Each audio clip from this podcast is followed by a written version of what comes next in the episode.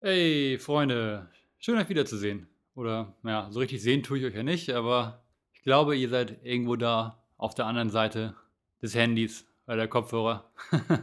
schön, dass ihr da seid, auf jeden Fall. Weiß ich wie immer wirklich zu schätzen, dass ihr euch die Zeit nehmt, meinen Podcast anzuhören. Mein Podcast und nicht irgendeinen anderen Podcast. Also wirklich, vielen Dank an der Stelle. Gibt auch tatsächlich gar nicht so wirklich was anzukündigen. Außer, dass ich tatsächlich echt ziemlich viele neue Projekte am Planen bin gerade, von denen ich euch jetzt aber noch nichts erzähle, aber da kommt bald noch mehr Content auf verschiedenen Plattformen, sei es Instagram, sei es YouTube. Und ja, ich habe aber auch viele neue Ideen und habe Lust, diese Idee mit euch zu teilen und diesen Content und hoffe, da ist vielleicht für die eine oder andere Person etwas Wertvolles dabei. Aber davon erfahrt ihr dann mehr, wenn's, wenn der Content dann irgendwann kreiert ist. Für den Moment Einmal ganz schnell das Übliche, wenn euch der Podcast gefallen hat, lasst mir gerne eine Bewertung da bei Apple Podcast oder lasst mir irgendwie Feedback da in irgendeiner Form. wenn ihr selber gerne mal Gast auf meinem Podcast sein wollt oder wenn jemanden kennt, der unbedingt mal Gast sein soll, dann sagt mir gerne Bescheid, schreibt mir per E-Mail, bei Instagram direkt, WhatsApp oder wo auch immer. Und wir schauen, was sich machen lässt. Das soll es auch eigentlich schon gewesen sein. Viel Spaß mit einer neuen Folge vom Ehrliche Worte Podcast zusammen mit Philipp Schlömp, aka Bewegungsfreigeist, aka der Mover, aka der Tänzer. Viel Spaß.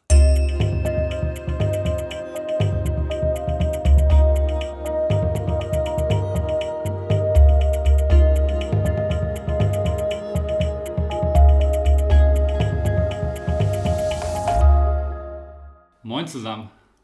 Moin zu einer neuen Folge vom Ehrliche Worte Podcast. Ich habe heute einen ganz besonderen Gast am Start mein lieber Freund Philipp. Was darf ich Phil sagen? Darfst du, ja. Sage ich eigentlich immer Phil oder sage ich Philipp? Eigentlich sagst du Philipp. Philipp. Aber du schreibst Phil. Ja, ich weiß nicht. Manchmal, einige Spitznamen sind gar nicht so beliebt. Mm. Ist Phil okay? Ist okay. Ich finde es praktisch, das ist halt nur eine, eine Silbe. Phil. Phil ist ein sehr guter Freund von mir. Und das ist eigentlich ganz interessant, denn wir haben uns noch gar nicht so häufig getroffen, wirklich wenn man darüber nachdenkt. Also das kann man vielleicht an zwei Händen abzählen, die Male, die wir wirklich mhm. privat uns getroffen haben und privat was unternommen haben. Und trotzdem würde ich Phil schon als einen meiner besten Freunde bezeichnen. Gerne. Wir haben uns im Studium kennengelernt. Das ist eigentlich eine ganz, im Sportstudium kennengelernt, um genau zu sein. Und das ist eigentlich eine ganz witzige Geschichte. Kannst du dich noch daran erinnern? Ja, man könnte eigentlich sagen, dass es ein Zufall war, wenn man an Zufälle glaubt. Tun wir natürlich nicht. Es war, wir wollten zu einem Seminar, was wir beide belegt hatten. Und zwar haben wir beide nicht mitbekommen, dass das Seminar gar nicht stattfindet oder woanders stattfindet. Das weiß ich gerade nicht mehr. Aber wir waren die beiden. Das war doch, das war doch im, in einem komischen Tower da von einem, von einem Stadion. Genau, ne? außerhalb von, ja. von dem eigentlichen Gebäude. Aber wir waren die beiden Dullis, die da waren. Und ähm, naja, war erstmal so, okay, Mist, blöd gelaufen fürs Seminar.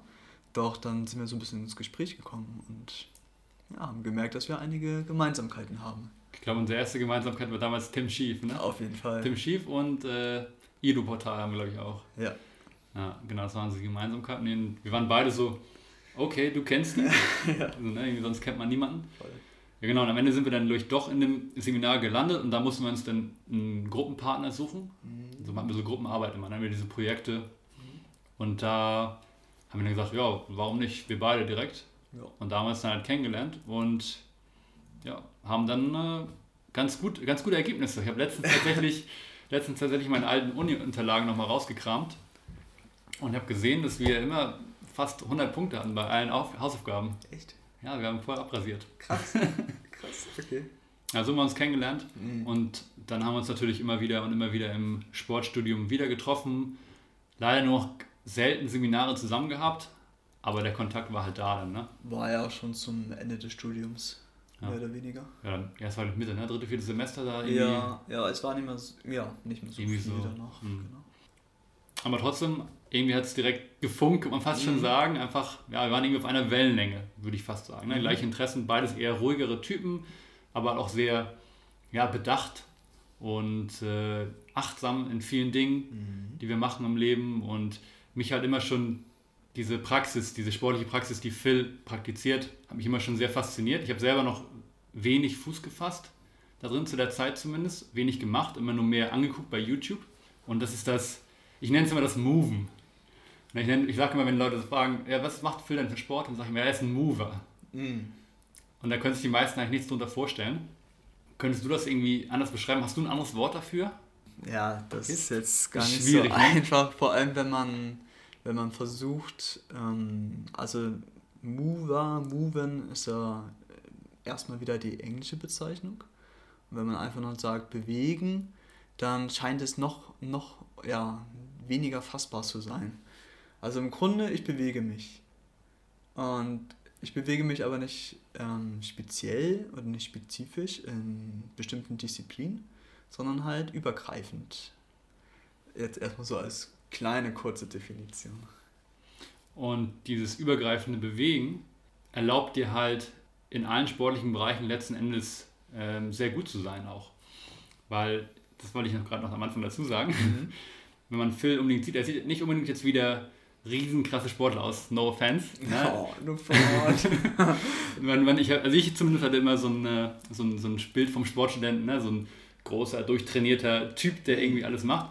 Und Phil ist auch sportlich, aber so ein kleinerer, unscheinbarer Typ, mhm. aber hat in fast allen sportlichen Disziplinen hervorragende Leistung gebracht.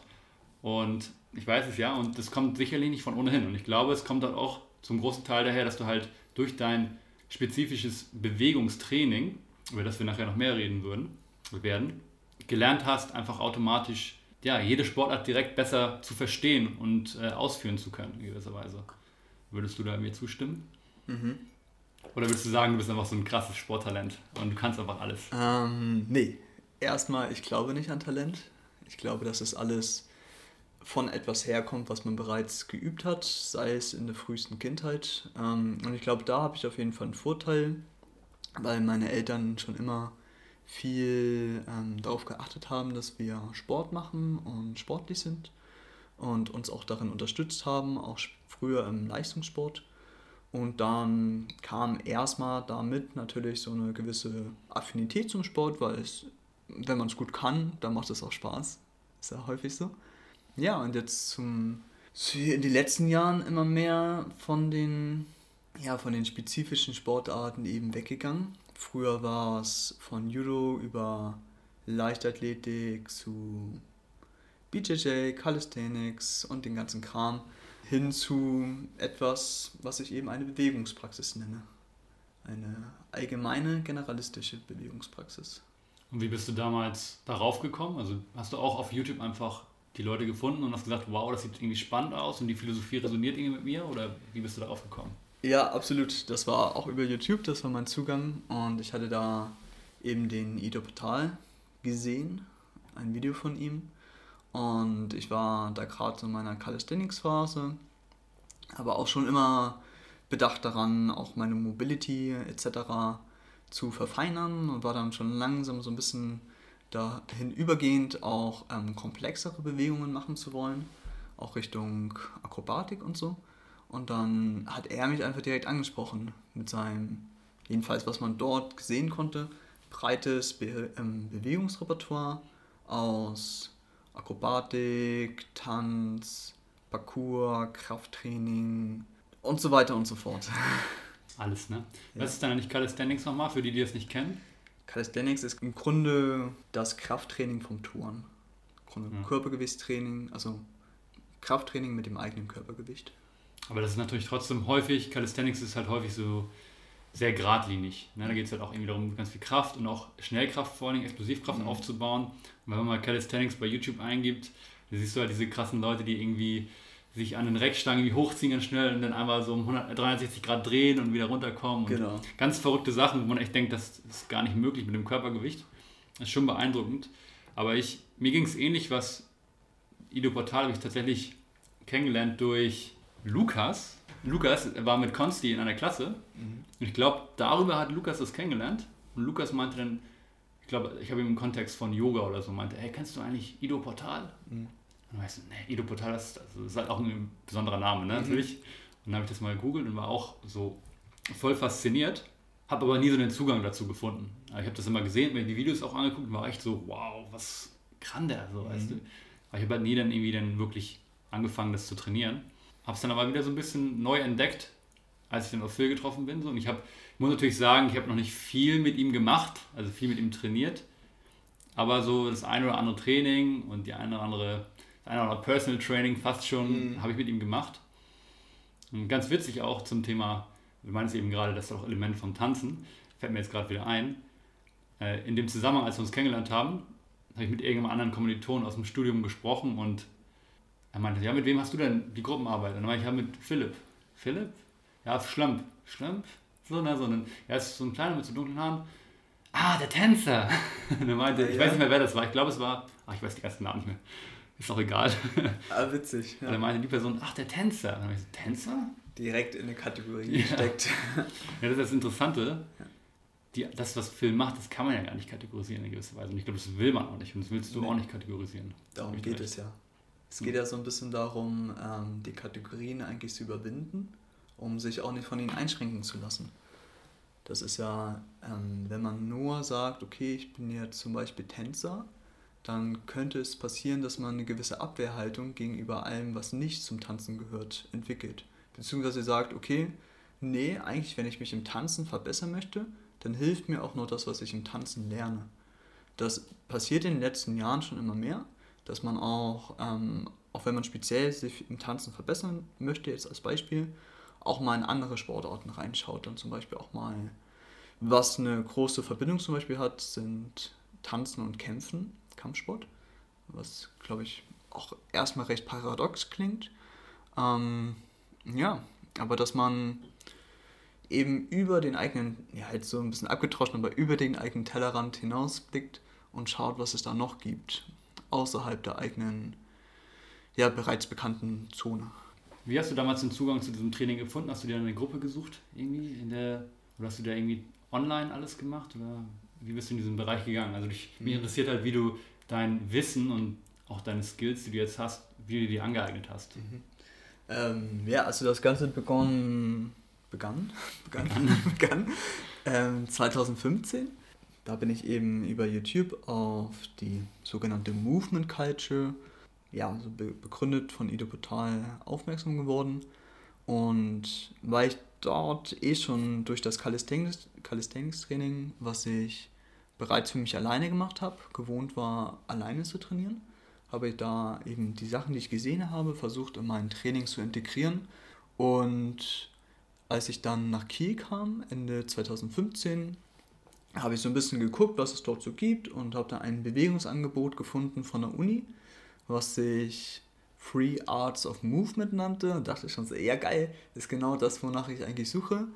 Ähm, das Angebot selber war cool, aber es war eben kein geleitetes Angebot, sondern eher ein offenes, ja, eine offene, offener Raum für Leute, die ähm, sich bewegen wollen. Das war in der Turnhalle der Uni und dort bin ich auf jetzt sehr gute Freunde von mir gestoßen, die eben schon genau das praktiziert haben, was ich, woran ich Interesse, äh, Interesse hatte, eben das Movement, die Bewegungspraxis. Und mit denen habe ich mich dann connected und auch erstmal von denen sehr viel gelernt, weil der eine von ihnen hatte bereits Online-Coaching bei Ido gemacht und war auf Workshops von ihm. Ähm, und der hat uns dann so ein bisschen gecoacht wie so eine kleine private Gruppe. Und Übrigens auch ein Philipp, ein guter Kumpel von mir aus Hamburg. Ah, okay. Und wann hast du den Schritt gewagt? Also muss dazu sagen, Philipp hat mittlerweile jetzt selber eine Gruppe und auch schon ein paar Jahre jetzt mittlerweile, mhm. oder? Ja, dreieinhalb. Dreieinhalb ja. Jahre. Wann hast du irgendwann den Schritt? Du hast ja angefangen damals mit Consti, mhm. den wir eben schon erwähnt haben. Und hast du dich quasi irgendwann bereit gefühlt, zu, selber zu trainieren, quasi, also so eine Gruppe anzuleiten? Oder war das eher so, wir machen einfach unser Ding, wir wollen einfach Leute so ein bisschen um uns haben, die das Gleiche wollen, wir wollen den Leuten die Möglichkeit geben, diesen Raum schaffen, gewisserweise diese Dinge auszuprobieren und mhm. sich auszutauschen. Das war wahrscheinlich eher so der Gedanke, oder? Genau, das waren auf jeden Fall alles Gründe dafür. Und auch die Motivation dazu ähm, gab es bereits. Also wir wollten das schon eine Zeit lang machen, wir hatten den Gedanken schon im Kopf. Und dann, was uns den entscheidenden Anstoß gegeben hat, war eine Gruppe aus Berlin oder eine, ein Verein, ähm, Movision Movement. Mit denen hatten wir uns connected und die haben uns dann so ein bisschen, ja, quasi motiviert, was zu starten in Kiel. Und da bin ich sehr, ja, sehr dankbar für. Du hast jetzt ja so ein bisschen deine eigene, dein eigenes Konzept mittlerweile aufgebaut. Du hast ganz viele verschiedene Lehrer, ganz viele verschiedene Inspirationsquellen. Mhm. Und du hast jetzt ja so ein bisschen dein eigenes Konzept von Bewegung und von deinem Training aufgebaut, so wie ich das verstanden habe. Kannst du uns so ein bisschen die Eckpfeiler davon erklären? Was ja. daran, was es so besonders macht? Ähm, also die Eckpfeiler kann ich, glaube ich, am besten erklären, wenn ich das möglichst bei Na beim Namen nenne, was ich nicht gerne mag, aber ich versuch's mal. Und zwar, also ich unterglieder mein Training so ganz grob in vier, fünf Kategorien. Die erste Kategorie davon wäre Tanz und alles, was so ganz grob dazugehört, also über Tanz hin zu eher so, der ein oder andere kennt es vielleicht, Animal Moves nennt man das dann. Animal Moves oder Locomotion am Boden, so bodennahe Bewegungen. Ja, all diese eher kreativen Bewegungen, fließende Bewegungen, aber auch teilweise mehr kraftbasierte Bewegungen. Das wäre die erste Kategorie. Die zweite Kategorie geht eher in Richtung Kampfsport. Alles, was dazugehört, Kicks, Boxen, bisschen Judo bzw. BJJ, so ungefähr der Part, aber dann auch andere eben, weil wir wollen nicht die Kategorien machen, sondern wir wollen wieder die Sachen, die dazugehören, trainieren. Und das wäre dann bei, beim Kampfsport insbesondere, wie gehe ich mit Chaos um?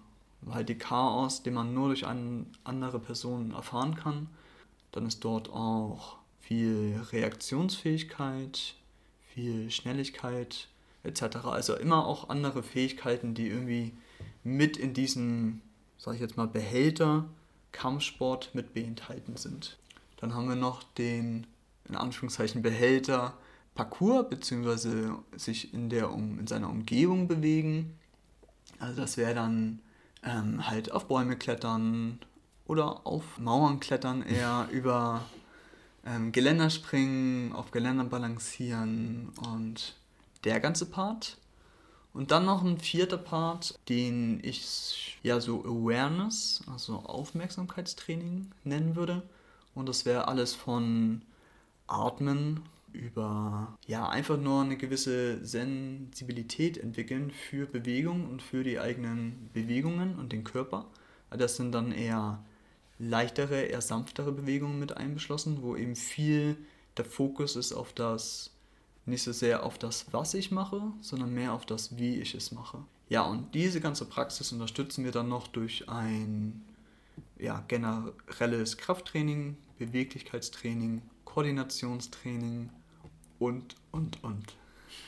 Das war jetzt gemein, gebe ich zu, ja aufs, aufs, Zahnfleisch zu fühlen. Ja. Ähm, aber es ist doch schon mal gut. Ich, ich glaube, man kann es gut greifen dadurch. Also zumindest, ja. es wird, ich kann nie alles abdecken in Worten, was wir machen. Ähm, aber um so eine grobe Vorstellung davon zu erzeugen. Ja. ja, das würde ich auch genauso unterstreichen. Und jeder, der jetzt das gehört hat und sich gedacht hat, oh wow, das klang irgendwie spannend oder ich kann es mir trotzdem immer noch nicht vorstellen, gebt das einfach mal ein. Geht auch mal Ido Portal zum Beispiel ein oder schaut mal auf Phils Instagram-Page vorbei. Die werde ich nachher auf jeden Fall verlinken, auch in den Show Notes. Und dann könnt ihr euch so einen Eindruck machen. Ich glaube, das ist besser, als sich versuchen vorzustellen, wie das denn letzten Endes alles aussieht. Hm, aber man könnte halt sagen, ich, also ich habe das jetzt gerade so ein bisschen nochmal so verstanden, als würdest du verschiedene Sportarten haben. Die würdest du dann in gewisser Weise auseinandernehmen und die verschiedenen Komponenten von den Sportarten, die Aspekte, die in diesen Sportarten drin sind, als separate Teile aufnehmen. Und dann nimmst du dir so die, die wichtigsten Teile aus diesen Sportarten und wirfst sie alle in deinen Korb und machst noch eine Prise Salz drauf und eine Prise Pädagogik und eine Prise Achtsamkeit. Mhm. Und dann kommt halt irgendwie ein super spannendes Training raus. So würde ich es auch beschreiben, als ich vor ein paar Monaten bei dir mal beim Training war, bei minus 100 Grad gefühlt. Das war echt kalt. Ja. Äh, aber schnell warm geworden. Äh, irgendwie ging es los. Wir sind ja, so ein bisschen parkourmäßig, auch so ein bisschen erlebnispädagogikmäßig fast schon, so mit Balancieren und einer ist vorne weggelaufen und die anderen sind hinterhergelaufen und hat irgendwie so, ein, so einen Weg vorgegeben. Und dann ist man halt ja in ganz viele verschiedene Bereiche, ne? so ein spielerische mit, mit Sprints und dann ein bisschen gedehnt, ein bisschen Locomotion, was du schon gerade meintest und war einfach eine tolle Erfahrung. Und es ist halt einfach wie nichts anderes, was man sonst so als Sport kennt in gewisser Weise. Und das, was halt so Spaß macht. Man muss nicht immer alles irgendwie in Schubladen schieben oder irgendwie alles immer genau definieren, sondern ähm, ja, einfach auch mal entdecken in gewisser Weise. Und das ist letzten Endes auch, was diese Art von Sport und Training halt so, ich sag mal, so kraftvoll macht. Dadurch, dass du so viele verschiedene Aspekte auch abdeckst, wirst du als Mensch halt auch viel versierter und halt auch viel universeller, sag ich mal. Du wirst ein richtiges Schweizer Taschenmesser. Ja, gewissermaßen, ja. Gewissermaßen. Das ist ja das Schöne. Ich könnte jetzt, egal mit welcher Sportart ich anfangen würde, ich würde mich irgendwie schon vertraut fühlen in dem, was ich dort mache. Schon gewissermaßen wohlfühlen, weil es immer Elemente ja, enthalten wird, die ich mit anderen Elementen, die ich bereits kenne, verbinden kann. Das, das fällt mir gerade ein, das haben wir auch im Sportstudium gelernt. Ich weiß nicht, welches, ja? welche Vorlesung, aber da haben wir so diese Studien gehabt von Kindern, die von klein auf nur eine Sportler gemacht haben, meinetwegen Fußballer, die von klein auf mit vier Jahren schon irgendwie in die Akademie gesteckt wurden und immer Drill, Drill, Drill auf Profifußballer hin. Versus Kinder, die halt verschiedene Sportarten ausprobiert haben. Tennis, Fußball, Basketball, Leichtathletik, Touren, was auch immer. Mhm. Und die dann irgendwann, sagen wir mal so mit 12, 13, 14 dann entschieden haben, okay, ich will jetzt Profifußballer werden, dass die deutlich größeren Vorteil haben und auch klar, geringere Burnout-Faktor und sowas, äh, geringere Abbruchrate. Mhm. Und das bildet genau in diese Philosophie mit rein. Absolut. Also wenn man speziell in einer Sache, also in einer speziellen Sache, in einer einzigen Sache wirklich gut werden möchte, dann ist es nicht das richtige Training.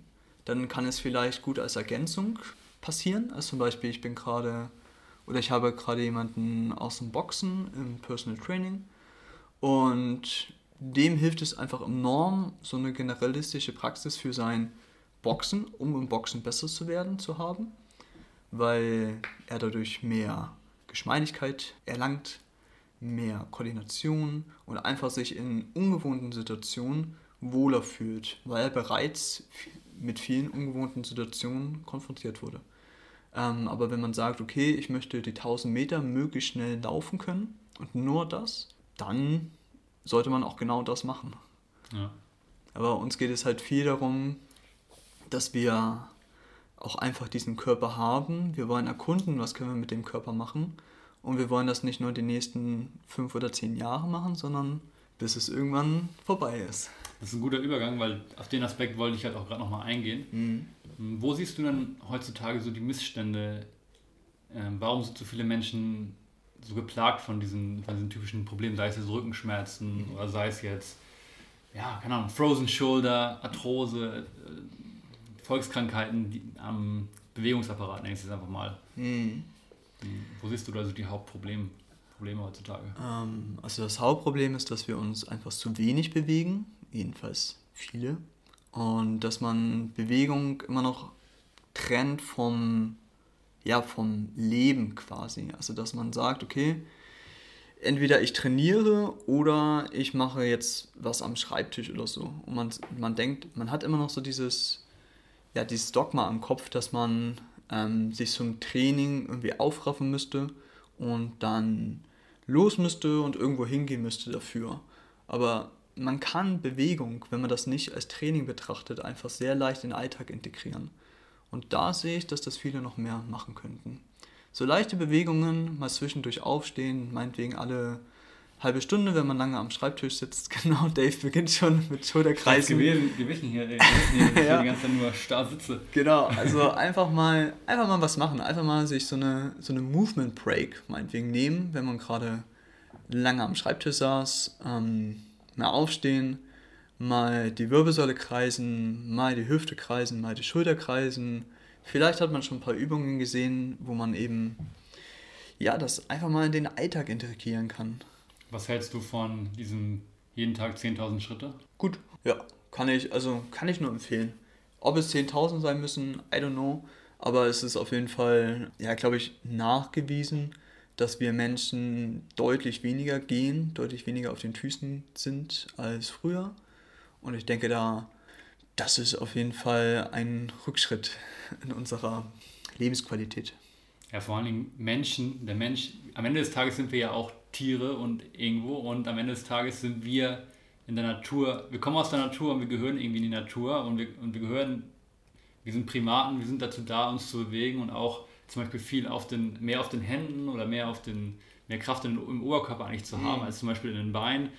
Und also nicht, sag, nicht, mehr, aber nicht mehr, Verhältnis. Genau, das soll ich damit sagen. Genau. ich will jetzt nicht sagen, die sollten alle ins Fitnessstudio gehen und irgendwie nicht Beine trainieren und dann so den Pumper-Body haben. aber halt gesunde Schultern, ein fester Griff und so, das sind einfach auch Zeichen für eine, ähm, ja, einen gesunden Körper. Wir haben gerade schon, das ich gerade schon gesagt, Natur. Du trainierst lieber draußen als drin. War, ich wollte jetzt gerade fragen, trainierst du lieber draußen oder lieber drin, aber es mhm. wäre eine rhetorische Frage. Ich weiß, was die Antwort ist. Mhm. Was macht es so besonders in der Natur, diese ganzen Dinge auszuführen, dieses Training auszuführen oder generell auch in der Natur zu sein? Man kann im Grunde sich in Räumlichkeiten nur den Räumlichkeiten entsprechend bewegen.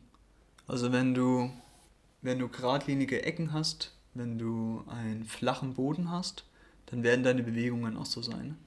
In der Natur hast du all das nicht. Du hast einmal unbegrenzte Möglichkeiten Du hast nur den Himmel über dir und genau, hast auch nicht optimale Bedingungen. Der Boden ist meistens nicht eben. Da sind irgendwie Kanten und Ecken und all das und du musst dich anders bewegen. Du musst dich flexibler bewegen, also im Sinne von unerwartet, also auf unerwartete Situationen bereit sein. Ja, du hast einfach mehr Möglichkeiten, als wenn du dich in einem Raum bewegst kannst eben auf Bäume klettern, du kannst auch in der Stadt ganz viel machen, eben in Richtung Parcours. Ähm, allein die frische Luft zu atmen, sagen wir mal, wenn man in der, wirklich in der Natur ist, ist auch schon mal ein Riesenunterschied. Die Sonne, der Regen, all das auch einfach mal zu sagen, ey, ich bin von dem Wetter nicht beeinflusst.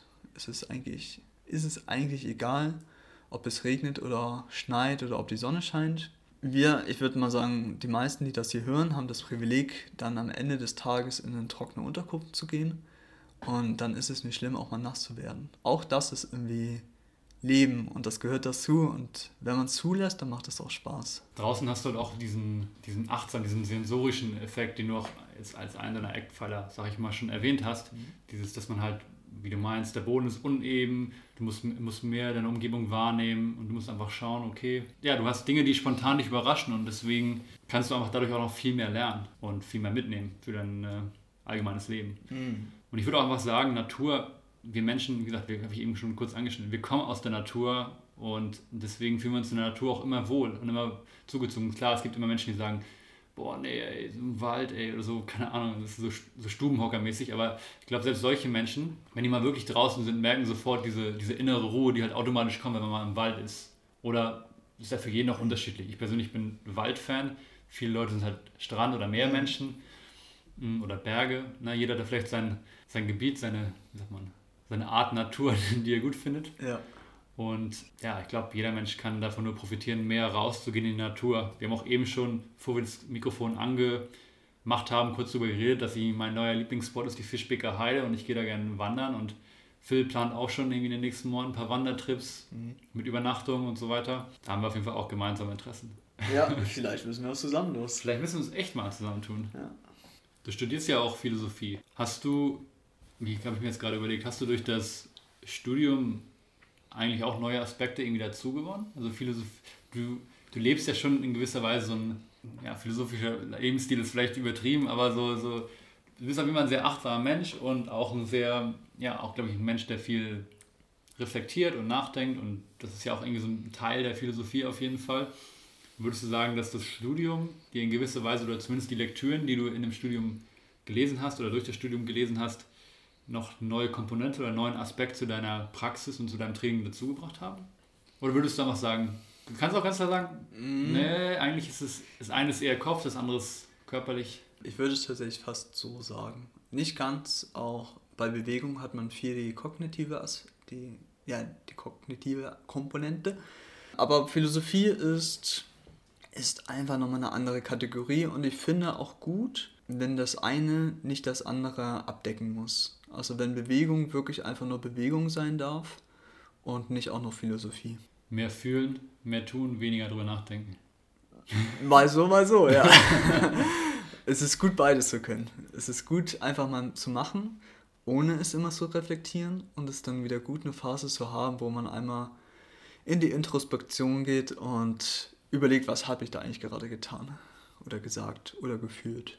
Welche Dinge, die du in deinem täglichen Leben tust, so trainingsmäßig oder praxismäßig, ohne diese könntest du nie wieder leben quasi? Was sind so ein paar Aspekte, die du täglich tust? Sei es jetzt ähm, Wirbelsäulen, ja, die, die, Bewegung, Handstand.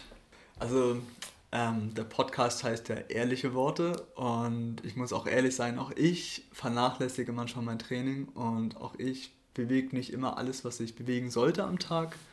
Aber was meistens dazugehört, ist so die Wirbelsäule auf jeden Fall und ähm, im Grunde alle Gelenke einmal durch. Also haben wir die Wirbelsäule mit der Halswirbelsäule, Brustwirbelsäule und Lendenwirbelsäule, die Schultern, die Ellbogen, die Handgelenke, die Hüfte, die Knie und die Sprunggelenke. Äh, für all diese ähm, Gelenke habe ich Übungen, sind nicht immer die gleichen, die ähm, wechseln sich mit der Zeit durch und ja, und was ich schon vorhin meinte mit den Bewegungen im Alltag, ist es im Grunde nicht jetzt mit einem bestimmten Ziel das zu machen, noch nicht mal mit dem Ziel unbedingt beweglicher zu werden, sondern eher das zu erhalten, was man noch hat und was man sich irgendwie mal im Training aufgebaut hat. Und der Rest folgt von alleine quasi. Der Rest folgt, genau. Oder was meinst du mit dem Rest? Naja, wenn du, ich habe jetzt gedacht, wenn du regelmäßig irgendwas tust, mhm. wenn du regelmäßig an dir arbeitest, wenn du regelmäßig bestimmte Dinge tust, dann wirst du ja trotzdem, dann verbesserst du dich ja trotzdem drin, auch wenn es vielleicht die Intention ist. Mhm. Ja, auf jeden Fall. Denke ich auch. Gut, wenn ich jetzt ähm, einen, zum Beispiel einen Klimmzug lernen möchte, dann langt es nicht, wenn ich dreimal am Tag mit den Schultern kreise, da muss ich schon was richtig für tun, spezifisches Training anwenden, progressiv und mit ja, einfach einem intelligenten Prozess. Aber wenn das nicht mein Ziel ist, dann ist es schon auf jeden Fall gut, überhaupt was zu machen. Hast du Trainingsziele oder hast du dich von allen Trainingszielen entsagt? Nee, ich habe auch noch Trainingsziele. Ja? Mal, die sind mir mal, wen, äh, mal wichtiger, mal weniger wichtig. Ähm, aber sie kommen immer wieder so an, ja, zu mir zurück. Und sind das denn so, ist es, bei mir ist es immer so, wenn ich dann irgendwie, keine Ahnung, irgend, nicht ein Motivationsvideo, aber halt irgendjemanden online zum Beispiel sehe, mhm. der meinetwegen irgendeine krasse Yoga-Asana hält. Dann denke ich mir so, oh, okay, da will ich auch hinkommen. Wo kriegst du da deine Inspiration her? Ist es ähnlich oder hast du da einen anderen Aspekt? Ist es eher so, dass du dich vielleicht bewegst und denkst, ah, da knarzt es noch ein bisschen. ja, das ist es auch auf jeden Fall, den Körper immer noch ja, geschmeidiger zu machen. Ich mag irgendwie das Wort ganz gerne. Geschmeidiger zu machen und resilienter auch, also widerstandsfähiger. Ja, aber auch bei mir ist es genauso. Ich habe Ziele, die ich irgendwie mal sehe und auch welche, die mir im eigenen Training kommen, die ich dann auch interessiert bin zu verfolgen für eine Zeit lang. Mhm. Ja, das Ding ist immer wichtig, dass man, wenn man dass man Ziele hat irgendwo als grobe Orientierung, mhm. aber sich dann nicht daran festhält oder daran aufhängt in gewisser Weise, dass man sagt, okay, ich muss dieses Ziel erreichen, sonst bin ich nicht gut genug mhm. oder sonst bin ich irgendwie ja, weniger wert. Dass man einfach diese Ziele hat, man nimmt jetzt Orientierung und wenn auf dem Weg irgendwas anderes passiert, dann, dann reorientiert man sich halt wieder. Weil es ist, wird immer so sein, ich glaube, das können viele, die jetzt mal ein bisschen reflektieren und das hören, nachvollziehen. Wenn du das Ziel erreicht hast, dann ist es leer. Dann, dann ist es vielleicht in dem Moment ist es dann so ein kleiner Glücksmoment. Sagen wir mal so, du willst deinen ersten Klimmzug, bleiben wir bei dem Beispiel. Du schaffst deinen ersten Klimmzug, nachdem du monatelang trainiert hast, weil der erste Klimmzug ist immer der schwierigste. Und auf einmal kannst du ihn und denkst du, wow, krass. Und dann geht es auch ganz schnell, dann machst du zwei, drei, vier, fünf, aber dann ist es halt so, okay, jetzt kann ich halt Klimmzüge. Mhm. Was ist das nächste? Was ist das nächste größere? Mhm. Ja, das muss man ja, sich immer genau. bewusst halten. Das geht immer so weiter. Äh, voll wichtiger Punkt. Ich habe das, also man kann das auch so ein bisschen so sagen, man hat dieses Ziel wie ein Ball, man wirft diesen Ball weg und dann versucht man möglichst schnell diesen Ball wieder einzuholen, möglichst schnell wieder bei dem Ball zu sein. Und das ist so, was lernt man dabei? man lernt auch viel, ähm, wenn man sich so große Ziele setzt und die beständig verfolgt, das stimmt.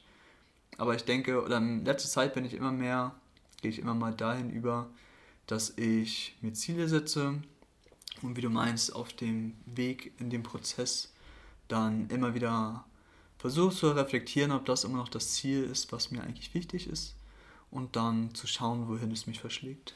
Hm. Ja, das ist gut. Das ist echt ein wichtiger Aspekt. Und manchmal, glaube ich, ist man so fixiert auf einen Punkt und merkt gar nicht auf dem Weg, dass man halt ganz andere Interessen meinetwegen, ganz andere Werte und Prioritäten auf einmal hat. Und dann, Genau. ja, Man ist auch gar nicht offen dafür. ja, wichtiger Punkt. Eine Frage wollte ich am Anfang noch stellen, Mhm. nur so für unsere Zuhörer mal so als, weil ich mich auch immer so ein bisschen mit dem, mit dem, äh, mit der Fragestellung, was der Unterschied zwischen äh, befasse.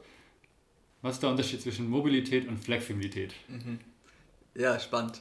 Ich kann es jetzt leider nicht zeigen, aber ich kann es versuchen zu erklären. Also Flexibilität ist quasi die Range of Motion, der Bewegungsradius, den ein Gelenk hat. Punkt. Und für Flexibilität, um die herauszufinden, kann man zum Beispiel äußerliche Widerstände nehmen und meinetwegen ähm, den Arm, keine Ahnung, oder das Bein, mir fällt da kein Beispiel ein. Aber zum Beispiel, An der Wand den, die Schulter dehnen zum Beispiel. genau, zum Beispiel an die Wand die Schulter dehnen und da in die Abduktion gehen und gucken halt durch die Wand und durch die Schwerkraft etc., wie weit kann mein Gelenk halt in die Range of Motion gehen. Das ist Flexibilität. Flexibilität ist immer passiv. Und demgegenüber äh, Mobilität ist das Aktive. Das ist dann, okay, durch die eigene Kraft, durch die eigene ähm, Muskelanspannung gehe ich in diese Range of Motion. Und das wird meistens, in den meisten Fällen, eine kleinere Range of Motion sein, als die, die man in der Flexibilität hat. Also als die passive, also die, die aktive Range of Motion ist meistens geringer als die passive Range of Motion. Und jetzt ist das Ziel, diesen Unterschied, diese Differenz zwischen der aktiven und der passiven möglichst gering zu halten. Aber beide haben ihre, ihren Platz quasi. Genau. Training, ja. Absolut. Also so ein bisschen die Reihenfolge wäre, okay, ich baue diese passive Range of Motion auf im Sinne von ähm, passiven längeren Stretches und dann versuche ich diese passive Range of Motion mit Kontrolle, mit Kraft zu füllen, mit Mobility-Übungen. Das ist mal spannend. Aber gute Frage, weil häufig sagt man einfach Mobility-Übungen und weil das auch schon so ein fancy Begriff geworden ist, wobei es häufig gar nicht dann wirklich eine aktive Übung ist. Ja. Eine, ja, also eine wirkliche Mobility-Übung gleicht eigentlich auch eher dem Krafttraining. Da hat man Wiederholungen, da hat man Gewicht, da hat man Sätze, da hat man Pausenzeiten. Also es ist auch noch wirklich anstrengend. Ja, ich habe das mal ein paar Mal mit Phil gemacht und das ist. Man braucht auf jeden Fall auch Geduld, bis man wirklich Ergebnisse sieht, sag ich mal. Da musst du wirklich im Prozess oder ja, in der Übung wirklich drin sein und einfach das genießen, in Anführungsstrichen, so gut es geht, weil das wirklich eklig sein kann. Aber dann, dann, wenn du merkst, wenn du diese Mobilität aufgebaut hast, dann kann das dein Training wirklich extrem verbessern oder generell deine allgemeine Beweglichkeit, deine allgemeine Sportlichkeit. Ja, in großem Maße, wie man das vielleicht gar nicht unbedingt erwartet, wenn man das Training startet. Das ist zumindest meine Erfahrung. Ja, ist auch meine. Wir nähern uns langsam dem Ende. Ich habe noch eine abschließende Frage. Das ist mal am Ende, versuche ich mal so ein bisschen äh, zu schauen, vielleicht können wir den Leuten, den Zuhörern noch was mitgeben. Mich würde mal, wenn du jetzt Leute zum Beispiel hast, die jetzt gerade zuhören und sich fragen, okay, wo starte ich denn am besten?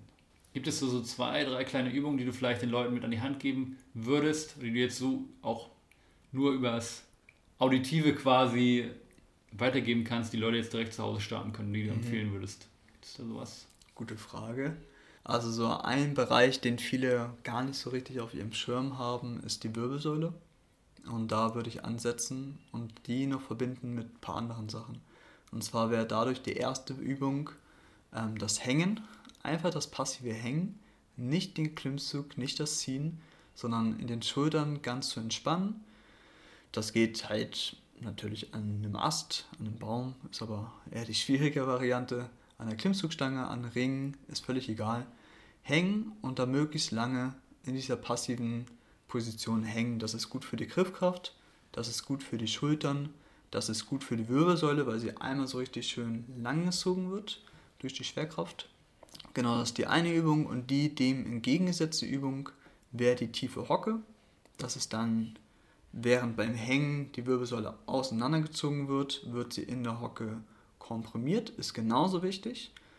Also tiefe Hocke mit Fersen auf dem Boden oder auch gerne ähm, könnt ihr euch ein Buch unter die Fersen packen und dann auch dort ähm, Zeit verbringen. Im Alltag, mal zwischendurch, mal aufstehen, mal Zähne putzen da drin oder, oder, oder. Das ist auch gut dann eben für die andere, für die Körperunterseite, für die Knie, für die Hüfte, für die Sprunggelenke. Ansonsten ist auch immer die Aussage, es gibt eigentlich keine schlechten Bewegungen. Hauptsache viel. Hauptsache, Hauptsache ihr bewegt euch und bleibt aktiv. Auch im Alltag immer mal wieder Bewegungspausen machen. Und ja. Gerade im Homeoffice. Gerade da. Ich, meine, ich weiß nicht, ob man sich im Homeoffice weniger bewegt als im normalen Office. Ich war noch nie, ich war, war in keinem von beiden, aber man hört ja immer so und macht das mal, was Phil euch da gerade empfohlen hat. Ja, ich habe es selber an eigenen Leib auch gemacht. Und gerade beide, beide Übungen mhm. können am Anfang extrem undankbar sein. Unangenehm meinst du? Unangenehm und undankbar, okay. weil sie halt schwierig sind. Wenn du da nicht die Erfahrung gemacht hast, sind sie echt schwierig. Aber es ist halt wie mit allen Dingen, wenn man sich ein bisschen reinhängt, kann man echt krasse, tiefe Verbesserungen spüren und einfach eine allgemeine Verbesserung. Gerade für Leute, die auch Probleme mit dem Rücken haben und mit der Hüfte, Absolut. dann nickt er. ja. Alles klar. Vielen Dank auf jeden Fall schon mal für das Gespräch. Mhm. Ich glaube, theoretisch könnten Phil und ich jetzt noch stundenlang über andere Themen weiterreden. Werden wir auch. Werden wir auch. Ich werde ihn auch sicherlich nochmal neu einladen. Vielleicht, wenn er mal äh, noch ein weiteres Mal einladen. Vielleicht, wenn er mal in Hamburg ist. Bei mir, ich bin jetzt gerade nämlich in Kiel, bei ihm mal zu Besuch. Mhm. Dann können wir nochmal über ein paar andere Dinge philosophieren. Das war jetzt auch mal so ein bisschen, um ihn kennenzulernen und auch um seine Philosophie kennenzulernen, auch einmal um dieses Konzept des Bewegens, des Movens.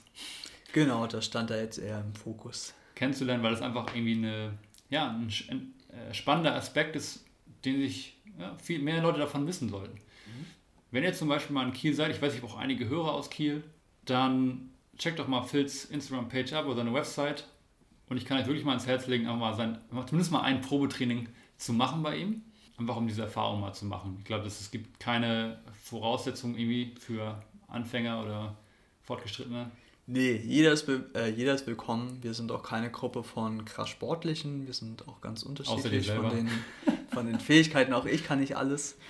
Und ja, einfach mal reinschnuppern. Alle werden da abgeholt, wo sie sind. Absolut. Und ja, gönnt euch das auf jeden Fall mal. Ansonsten sind wir mit dem Podcast soweit am Ende angekommen. Ist gut, danke fürs Gespräch, Dave. Gerne, gerne. Mir hat es auch sehr viel Spaß gemacht. Was bleibt noch zu sagen? Eigentlich nichts, ne? Also, bewegt euch schön. Bewegt euch, habt Spaß. Habt Spaß vor allem. Und genießt das Leben. Genau. Bis bald, Leute. Ciao. Ciao.